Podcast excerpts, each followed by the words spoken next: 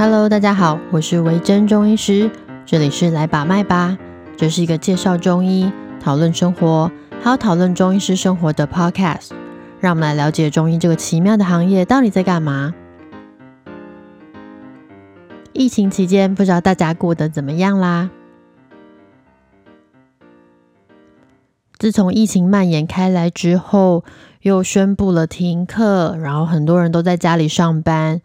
开始，蛮多人都出现了一些睡眠的问题。这个问题的开头都相当类似，就是他们来的时候就会跟我说：“哎，医生，我本来都好好的，但最近真的睡得很差，哎，我每天都好累哦。”睡眠障碍这件事情实在是太难了，所以其实我之前在节目里一直都没有讨论过，因为有很多事情其实会影响到我们的睡眠啦。而中医在调整睡眠障碍这个部分又很奇妙，它有它自己的逻辑，跟我们的直觉其实不太一样。传统理论会认为睡眠是一种身体协调的状况，在身体各个部位都达成一个平衡之后，你才能进入睡眠的状态。失眠这件事情其实不是现代人的专利哦，在古书里面就有提到，像是什么不得卧啦、目不明啊。翻成白话文就是说，不能躺下来睡觉，然后眼睛关不起来。所以古代人是也有这种困扰的啦。睡眠障碍就是真的蛮难的哦。不过呢，因为最近出现的睡眠障碍跟往常不太一样，所以我觉得我们可以来讨论一下。我还特别去查了一下 paper 哦，其实现在有很多的研究都发现，自从 COVID nineteen 出来，也就是新冠肺炎出来之后。有很多很多的人都饱受疫情所造成的压力呀，或者是其他的状况啊，所以导致身体或是心理的压力变得很大，然后产生了一些额外的症状。其中一个其实就是睡眠障碍，而睡眠障碍这件事情会增加你白天的压力，还会让你的焦虑感提升，心情感受到非常沮丧。这样就变成一个恶性循环，因为这样子的情绪状态就会让你的睡眠变得更加混乱。而且睡眠呢，它扮演了一个调节情绪的角色。也就是说，如果你睡不好的话，你隔天的情绪就会变得很糟糕。身体其实是会有一个驱使你去睡觉的动力。在正常的状况下，你会感到想睡觉，身体会累。那这个身体的规律会让我们白天醒过来，晚上睡觉。而这个规律性呢，主要是由日光所调控的，也就是外面的太阳光。除了太阳光之外呢，其次就是一些运动啊、活动啊，或是进食的时间，它们也会影响我们睡眠的规律。那为什么光线会刺激我们的睡眠呢？主要是因为那个啦，美拉托宁，也就是褪黑激素，大家可能都有听过。因为呃，国外已经把它做成一个健康食品，就是让睡眠有问题的人可以在睡前的时候服用。因为褪黑激素其实会让我们睡得比较好。目前呢，因为我们进入三级的原因，所以呢，大家可以在家上班的就在家家里上班，尽可能的避免外出，都待在家里的结果就是说，有的时候作息会变得有一点点乱。有些人的家里还有露台呀、阳台呀，或者是你是透天，你有个小花园呐，所以白天的时候你还可能去外面接触一下阳光。但如果你像我是住在公寓，就是高楼大厦里面，呃，阳光透进来就那么一点点，你说真的要去接触去阳台去晒太阳，不太可能。所以我们的作息相对来说其实就会比较乱。所以今天这一集呢，我们就来讨论一下，在 COVID-19 这样的状况，我们。如果出现了一些睡眠障碍，我们该怎么做？给大家做一个建议，其实就是说，床就是拿来睡觉的，他不要做其他的事情。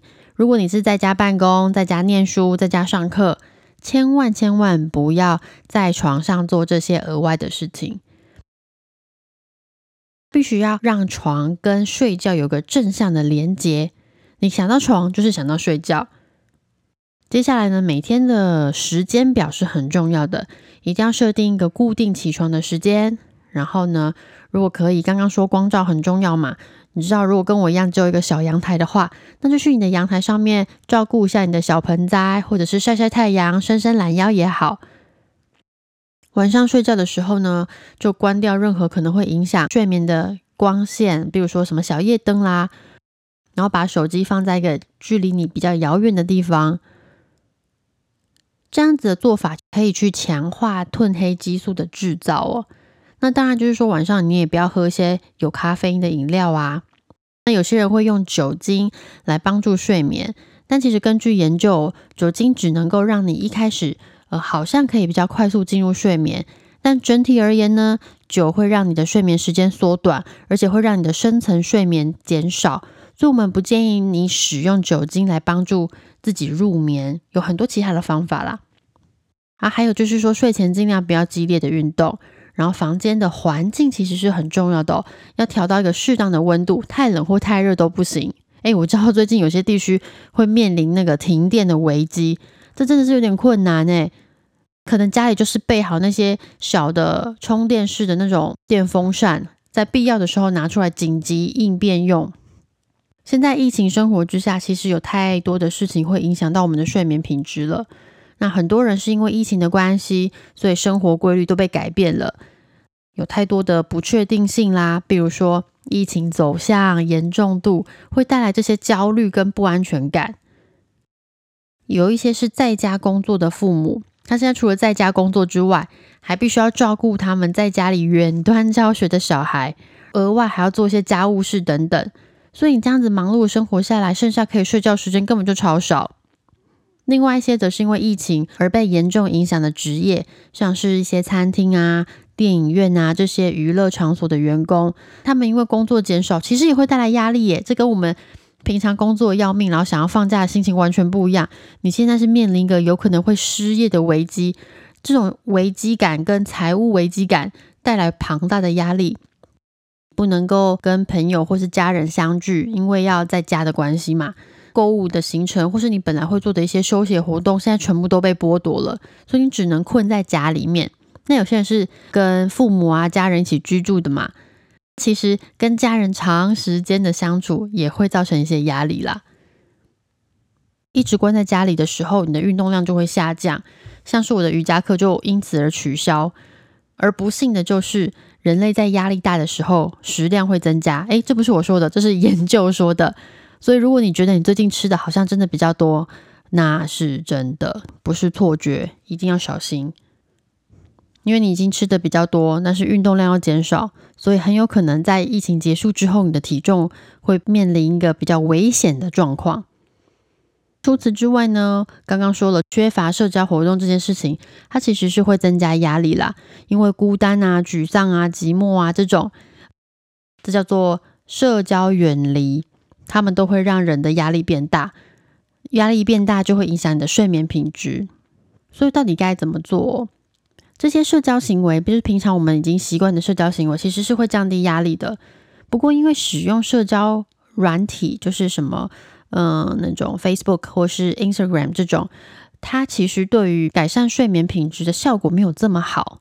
但是现在已经没有办法强求些什么了，我觉得你就用吧，或者你也可以用 FaceTime 啊，然后或是用 Line 的视讯啊，都可以。去跟你的朋友聊聊天，相处相处，然后跟他们吐吐苦水，我觉得这都是一件很好的事情。只是尽可能的在白天完成这件事情。如果已经靠近睡眠了，就是你已经快要睡觉了，就不要这么做了，就不要使用手机了，因为你已经睡得不好了。在这个时候使用手机，有可能会影响你的睡眠品质哦。整体而言呢，我们认为 COVID-19 这件事情其实造成大家很多的压力，就是从各个方向，包含了。嗯，居家生活这件事情，长时间的居家生活不是宅在家而已。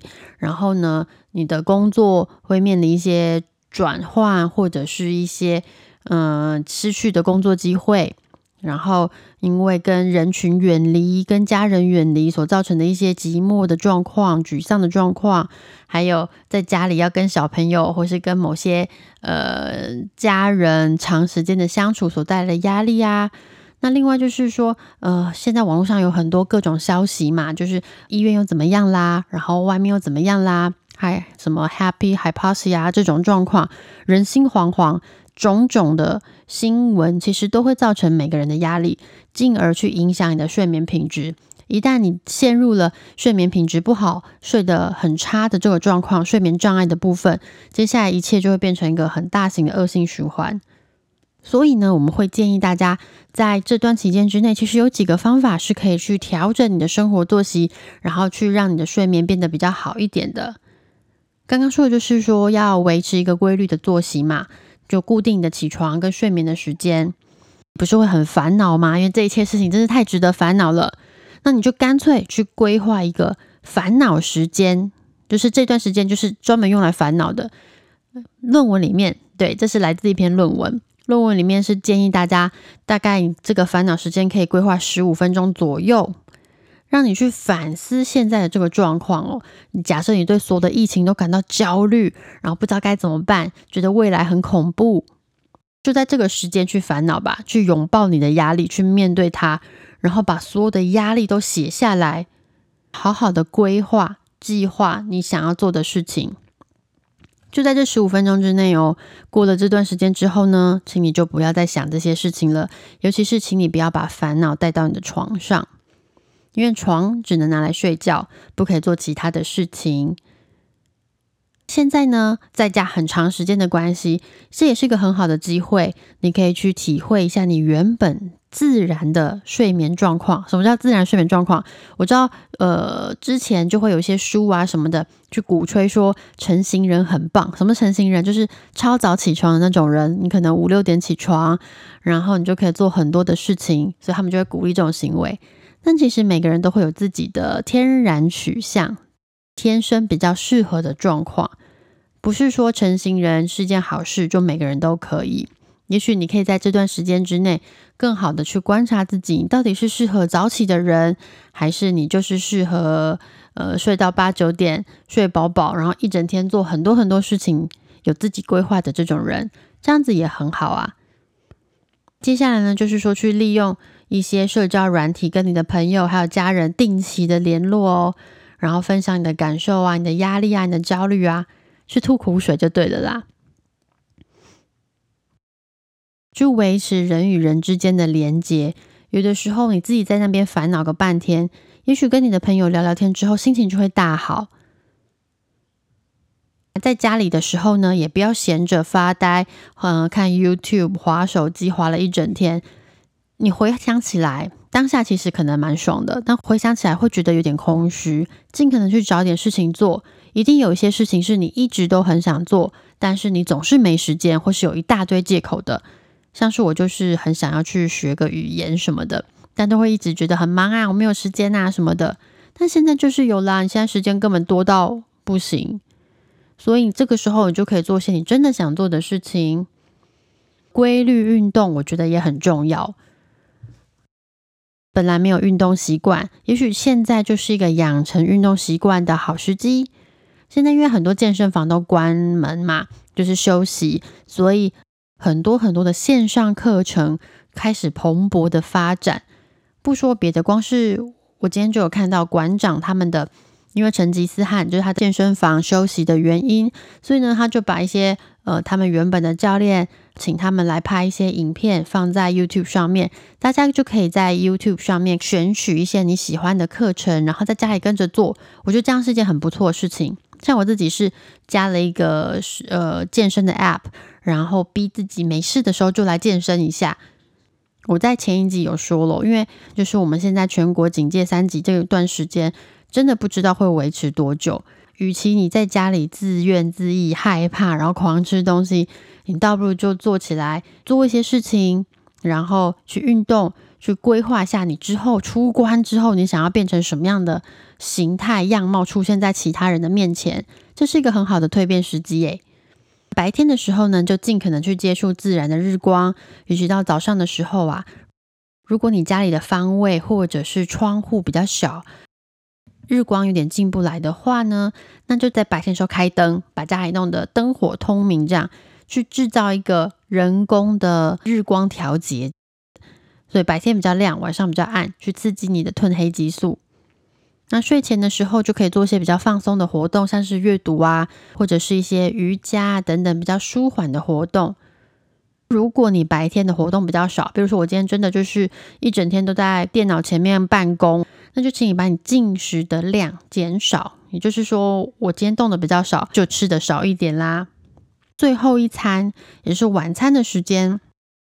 要安排在你睡眠的前两个小时以上，因为有时候肚子太饱，它也会影响你的睡眠品质哦。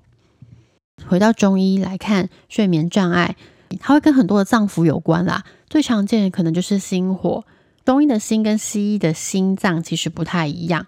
中医的心说的是心智或者是一些呃精神活动啊这种。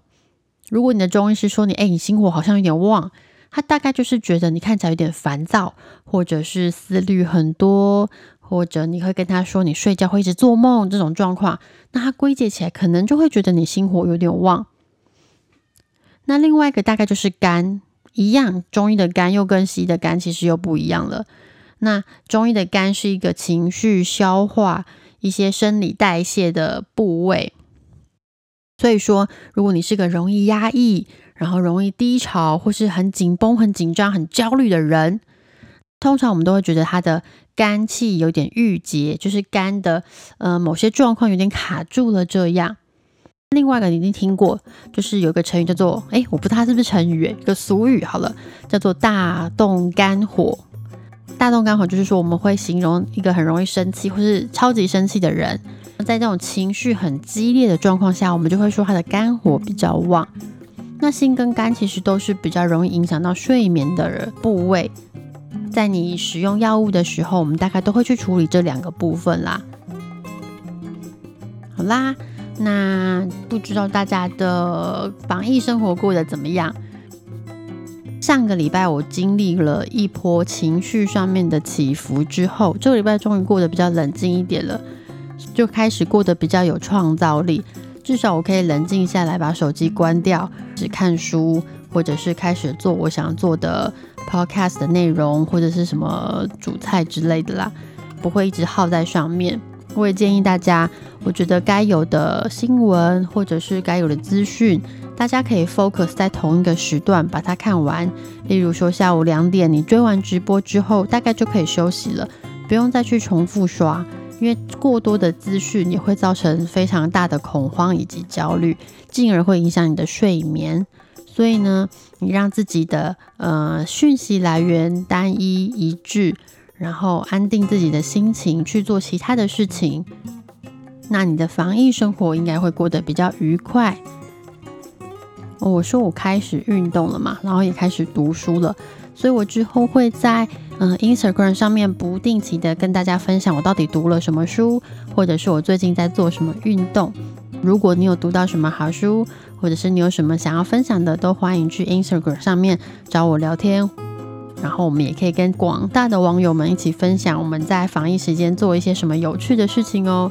希望大家都可以把防疫这件事情过得很愉快。我们就继续努力，继续加油。希望我们可以好好的撑过去啦。谢谢你的收听，我们就下次见喽。